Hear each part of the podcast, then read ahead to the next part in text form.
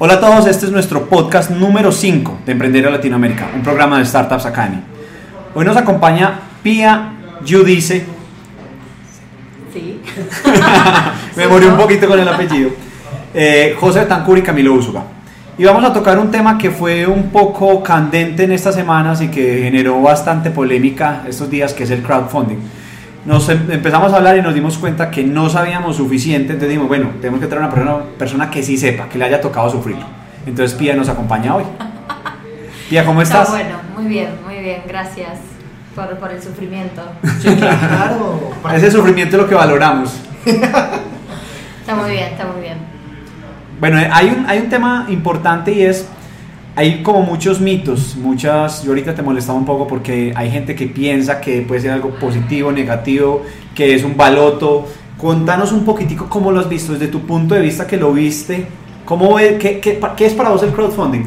A ver, primero, ¿qué es el crowdfunding? Es un modelo que todos tenemos, al que todos tenemos acceso para recaudar dinero para hacer algo que queramos hacer. Desde crear una compañía, una aplicación, poner un local, un restaurante, festejar su cumpleaños, que fue mi crowdfunding, por ejemplo, Bien eh, una boda y demás, ¿no? Un viaje, lo que sea, eh, pagarte estudios y bueno, infinitos este, ejemplos tenemos. ¿Y qué es? Yo tengo un objetivo concreto de algo que quiero hacer, necesito dinero para hacerlo y entonces lo subo a una plataforma y esa plataforma lo que hace es exponer este proyecto mío y yo a partir de ahí empiezo a recaudar dinero. Como ustedes dicen acá, sería como una vaca en donde un montón de gente me aporta pequeñas o grandes sumas de dinero, La vaca aplica. la vaca aplica y a cambio, ca- no sé qué será la vaca aplica y No, funciona, funciona bastante bien. Tipo, Funciona, funciona. Pensaste que era un tema ahí medio oscuro, una referencia Sí, grosera. No, no. ¿dónde- Por eso es una realidad, la- el término una vaca, sobre Una todo vaca, sí. muy usado por los países y en en Me- Medellín como tal, funciona mucho para hacer eso. Sí, de hecho hay plataformas, no sé acá, pero yo conozco plataformas en Chile y en México que, que, este, que hacen vacas, de hecho. Eh, pero bueno, a- la diferencia con la vaca, si se quiere, es que acá tenés algo a cambio, digamos. Yo doy una recompensa o doy un premio, doy, aunque sea un saludo, lo que sea, pero siempre en el crowdfunding algo me, me llevo a cambio. ¿Por qué? Porque hay distintos modelos de crowdfunding. Tenemos el crowdfunding en base a donaciones, que esto es, yo aporto dinero y puedo no llevarme nada o llevarme una foto de, la persona o del grupo de gente a la- al, al que le aporté dinero. Tenemos el que es en base a donaciones y recompensas. Y después también tenés el otro modelo que acá en Colombia sí no está permitido y que todavía se está como estudiando y analizando, que es el crowdfunding con equity. Y después tenés otro tipo de crowdfunding que es el peer-to-peer lending, que son los préstamos. Que es un préstamo, sí, pero en las plataformas de crowdfunding las que uno asocia con el término son Kickstarter y Indiegogo. Exactamente, son Luego las más grandes, pues en sí, Son las que vienen a la mente directamente. Son o sea, las son las de crowdfunding, esas son las que pienso. Y esas son eh, Recompensas. recompensas, exactamente. Ese es el modelo que, que aplica, digamos. Lo que pasa es que en las últimas semanas, acá en, digamos, acá en Colombia, y ustedes lo van a saber mucho más que yo, digamos, la historia por ahí no colabora a, a estos modelos de financiamiento.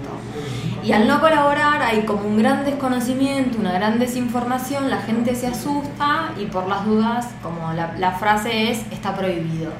Y nos ha pasado con mucha gente, digo, gente del gobierno, gente, instituciones públicas, marcas, gente normal que quiere subir su proyecto, siempre está esa duda.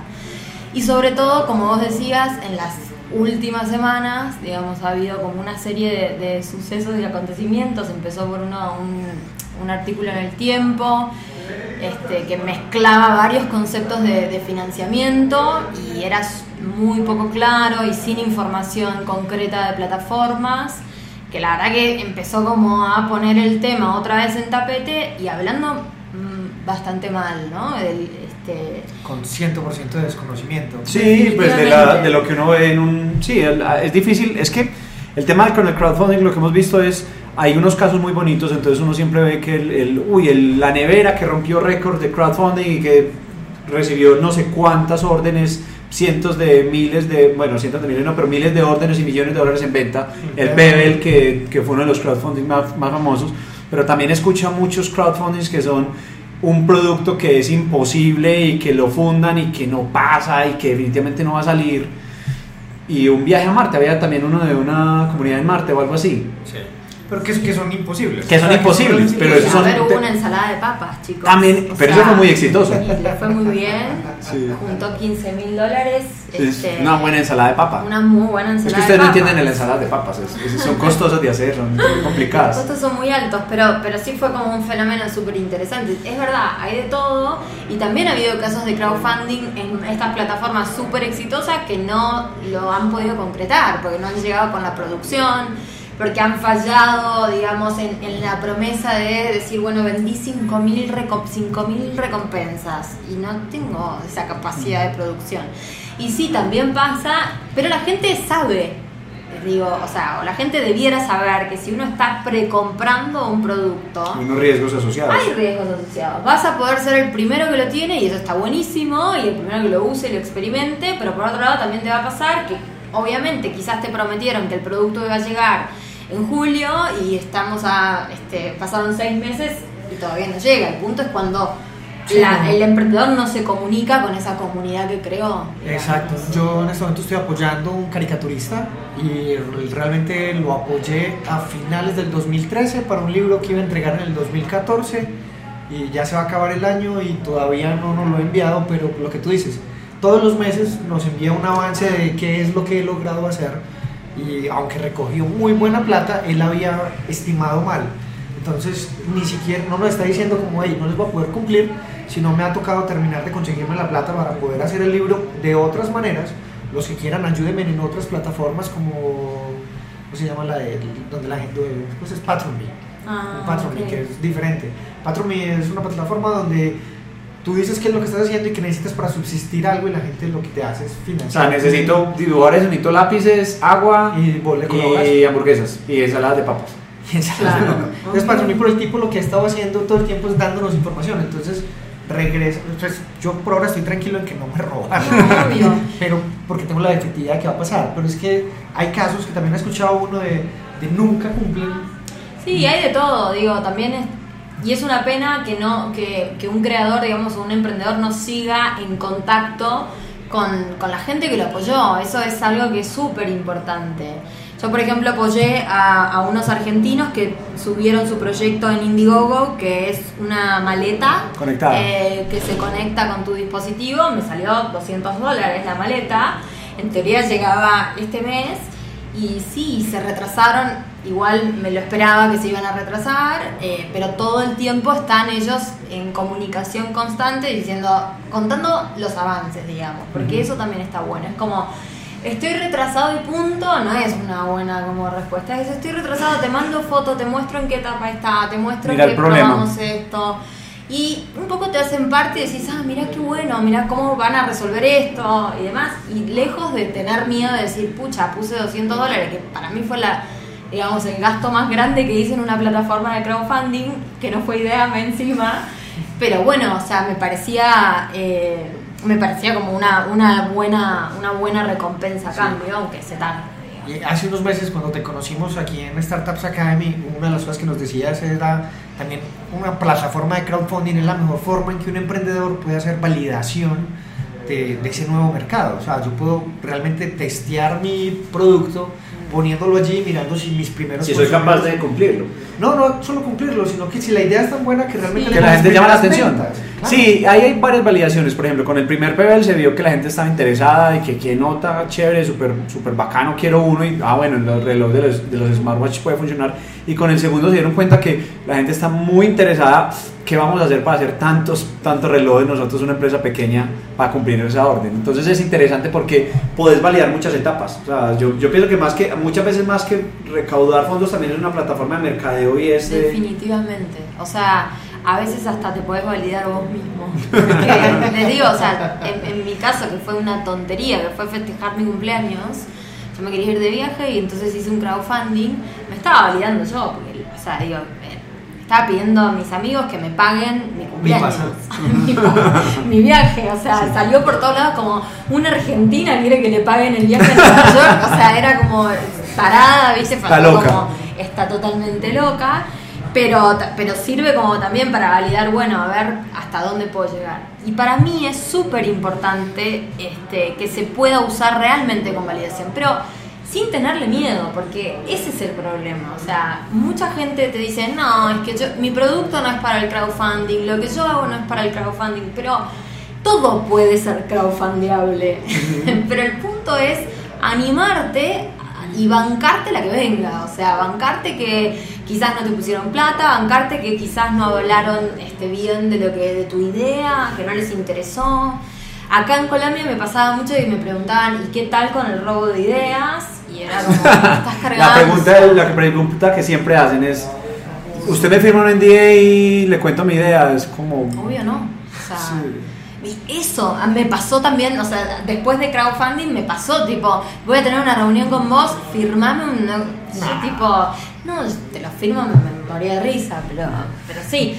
Digamos, eso sucede y, se pregunta mucho con, bueno, ¿y qué pasa si yo subo mi proyecto y me roban la idea? Bueno, mala suerte para vos, que, no te, no Sí. la respal- o sea, no la respaldaste y no la hiciste después de todo. O, o no fue tan, o no fue tan interesante. Sí, algo- es, yo, yo pienso que, la- a ver, yo, yo, yo, tú tienes cifras, tú sabes más o menos o estimas qué porcentaje de los, de los, de los crowdfunding son exitosos o no exitosos. A mí el, el tema del éxito y no éxito también me hace un poco de ruido, porque, y eso fue como un aprendizaje que nosotros tuvimos en, en, en Ideame de, desde el mes 6 de lanzamiento. El punto era que muchos proyectos no llegaban al 100%, que llegaban quizá a un 30%, a un 50% o el porcentaje que quieras, y nosotros los tildábamos de no exitosos. Y era tremendo porque nosotros decíamos, no, no llegaron al éxito y nos escribían y nos decían, para, yo sí me considero exitoso, aunque vos me digas que yo no llegué a este 100%. Sí, llamé mucha gente. Porque llamé gente, porque a partir de ahí tuve este, repercusión en medios, porque a partir del crowdfunding me conocieron en otra ciudad que no me conocían, eh, porque se me ocurrió hacer en realidad otro producto y así, digamos, un montón de, de- de cuestiones que estaban ligadas al éxito y al no éxito y ahí fue como, ¿quiénes somos nosotros para decir si sos o no sos exitoso? Sí, ¿Cuál es tu medida? digamos, ¿por qué? Digo, ¿no? Entonces, eh, esa es como mi relación con el éxito este, en el crowdfunding. Lo que pasa es que hay distintos modelos de recaudación y una es todo o nada, o, este, que es o llegás al 100% o el dinero se le devuelve a la gente, que es lo que este, utiliza Kickstarter, o Indiegogo tiene también el modelo de, nosotros en idea me lo llamábamos todo suma, que es, no importa el porcentaje que llegues, pero si vos nos contás qué vas a hacer, igual te, llevas el dinero. Entonces, cuando hablamos de porcentaje de éxito, eh, también depende, eh, depende montón de factores. No, es, es que sí, es, es, es- de nuevo es como el tema de valoración de empresas o el Oh. tema de inversión. Entonces hay, hay personas que si no, si no logro vender 200 mil dólares al año es un fracaso, hay otros que con 5 mil están haciendo una fiesta tremenda. Sí, a mí me parece que hay mucho que trabajar igual y sobre todo acá en Colombia, que es eh, perderle el miedo a este tipo de plataformas, perderle el miedo al exponerte y al que si no te va bien, no te va bien y punto. Y sobre todo, eh, también como esta cultura más colaborativa de decir, ta, te apoyo, o sea, me copa lo que estás haciendo y, y voy a y voy por voy por un poquito de, aunque sea 20 mil pesos, 10 mil pesos para poder hacerlo realidad.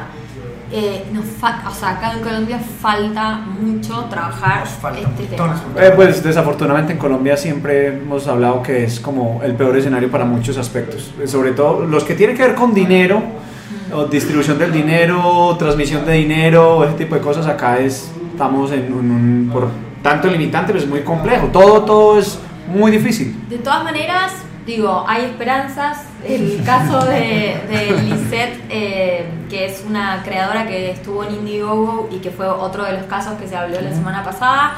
Este, Lisette León, eh, Fachadas Bogotanas, subió su proyecto a Indiegogo, más de 300 personas le pusieron dinero y juntó, eh, ay, yo no me acuerdo si 8 mil o, o 14.000, o- algo o así. 11 mil dólares. Sí, Ahora lo buscamos para, acá lo tengo, mira, abierto y justo.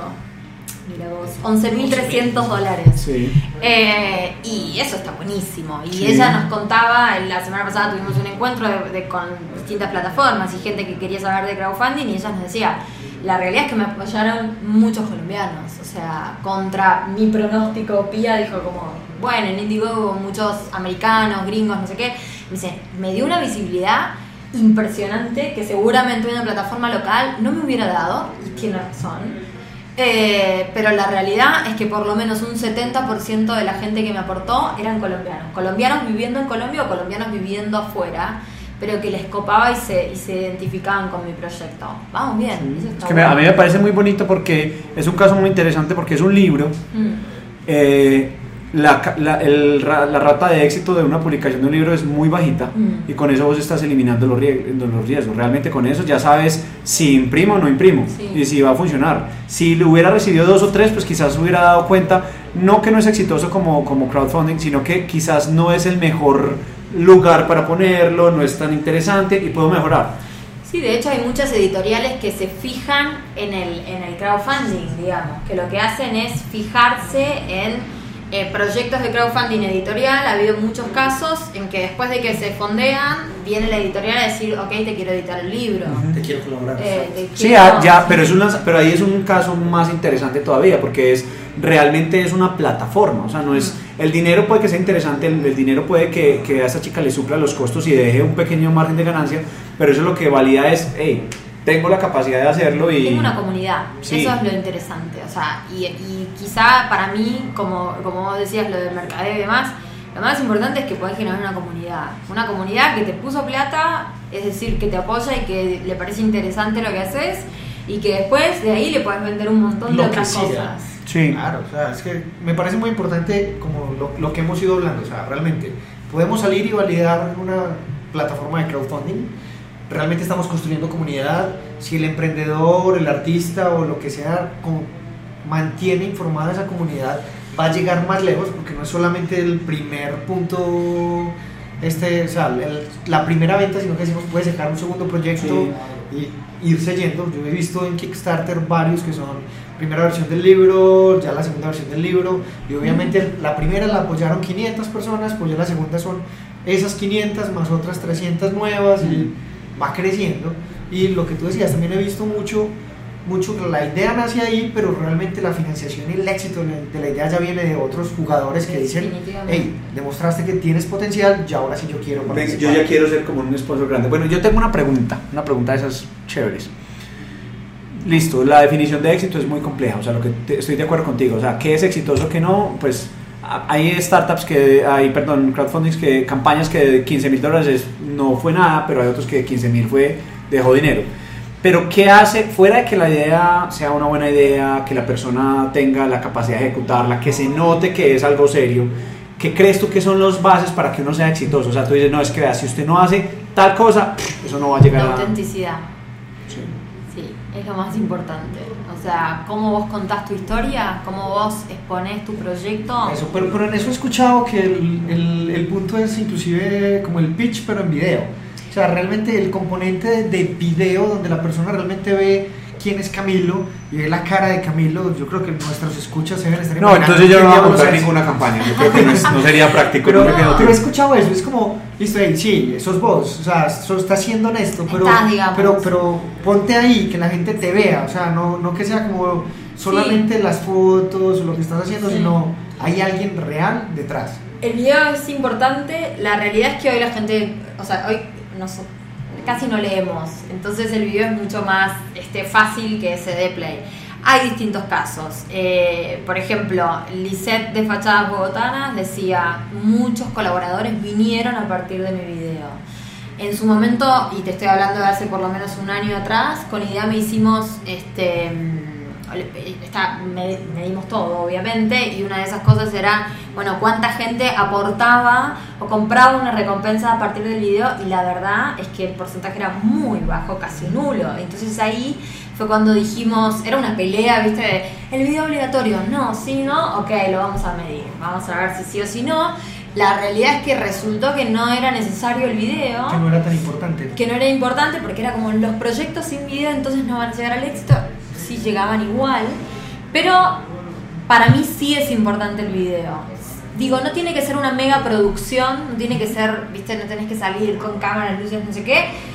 Por ahí sos vos solo frente a cámara mostrando lo que haces, pero si vos le metés autenticidad o le metés lo que sos y no, no tratás de, de- de vender algo que es obvio que no es, eh, para Es mí posible. eso es, La, saca- es la posible puedes sacar del estadio.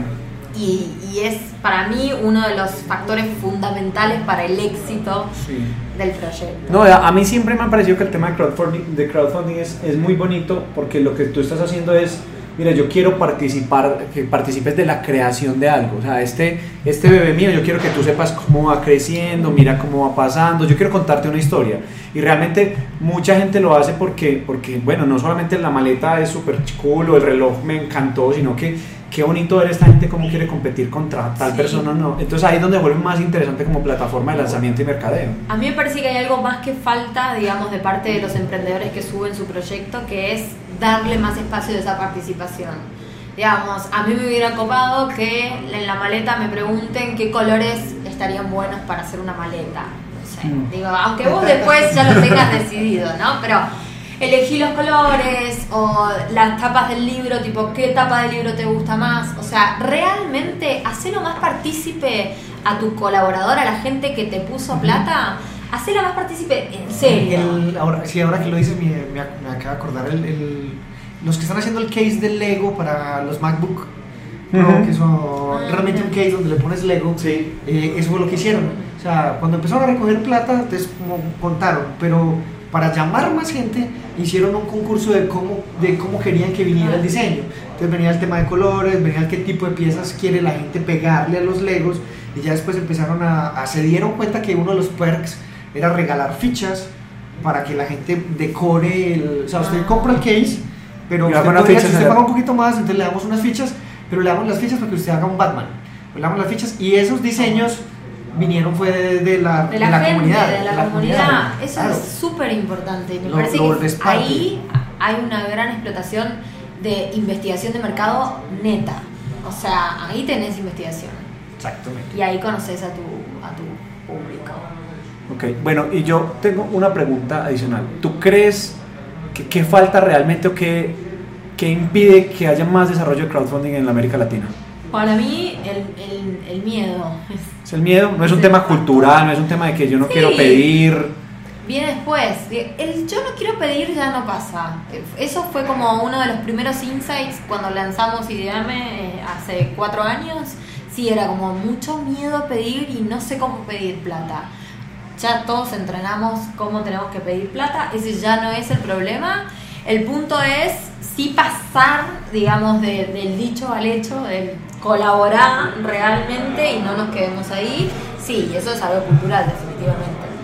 Bueno, yo creo que lo más interesante es, a veces es difícil ver más allá de ciertos puntos y entender que esto funciona maravilloso como una plataforma de lanzamiento, como, como una forma de probar tu producto físico, digital, libro, idea, fiesta, Servicio. parranda o, o ensalada de papa. Sí. Pues, la- o ensalada de papa y entender que realmente se puede hacer algo fantástico, de crear una comunidad, de crear algo muy bonito. O sea, yo sé- una de las cosas que vi con el PBL es, el reloj no es, no es gran cosa, comparado con muchos otros no es gran cosa, pero la gente que lo, que lo apoyó lo quiere realmente, es como que, ay, tan bonito, yo lo, yo, para mí tiene un valor sentimental. Sí, sí, eh, aclaremos que Camilo es un... No, ¿qué los hace pensar? Publicidad no un paga. Pero por ejemplo, hablemos de un caso local, como esta chica de fachadas bogotanas de, de Lisset, y también, digamos, mucha gente se sumó a su, a su causa, Sí, digamos. Era como el libro es 300. nuestro y, y demás. Entonces, 350 personas que apoyaron y exacto, o sea, es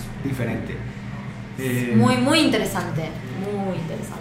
Sí. Eh, para cerrar, tenemos una pregunta que le hacemos a los nuevos que vienen: es ¿qué nos recomiendas para leer? O sea, la gente que nos está escuchando, ¿qué estás leyendo tú en este momento? O- Eh, uy, qué, qué quilombo, pero mm, sí, hay algo que me gustó mucho, que es una revista. ¿No importa? Sí. Es una revista que se llama Flow, Flow. ¿sí? F-L-O-W. Eh, es una revista holandesa que la descubrí a- ahora en, en Estados Unidos, pero tiene varias este, de sus versiones online y me pareció un producto eh, súper interesante para tener en tu casa, para hacer actividades este, y demás. Y hay otro eh, que recomiendo que es un blog de, también es para emprendedores creativos en realidad, que se llama Braid Creative, que es, este, son unas chicas que también hacen coaching y está bueno lo que, lo lo que hacen. Ok, perfecto. Bueno, eh, otra cosa que les quería contar es que no solamente nuestro quinto programa, sino que hoy marcamos un hito bien importante y es quizás nuestro primer programa que se graba en una sola etapa, sin cortes, sin ediciones, todo se fue derecho y que yo creo que quedó bastante bueno. Esperamos que les haya gustado. Eh, pronto tendremos el episodio número 6. Dejen en los comentarios qué les gustaría hacer. Ustedes saben que siempre estamos como pendientes de qué hay, qué está pasando para, para, para discutir un poco y para comentar nuestra opinión para, de, acerca de esto. Pero si quieren que hablemos de algo, si quieren venir y acompañarnos, estamos aquí atentos. Muchas gracias por estar con nosotros y que tengan un maravilloso fin de semana. O semana, o día. O semana o día. O lo que quieran. chao, chao.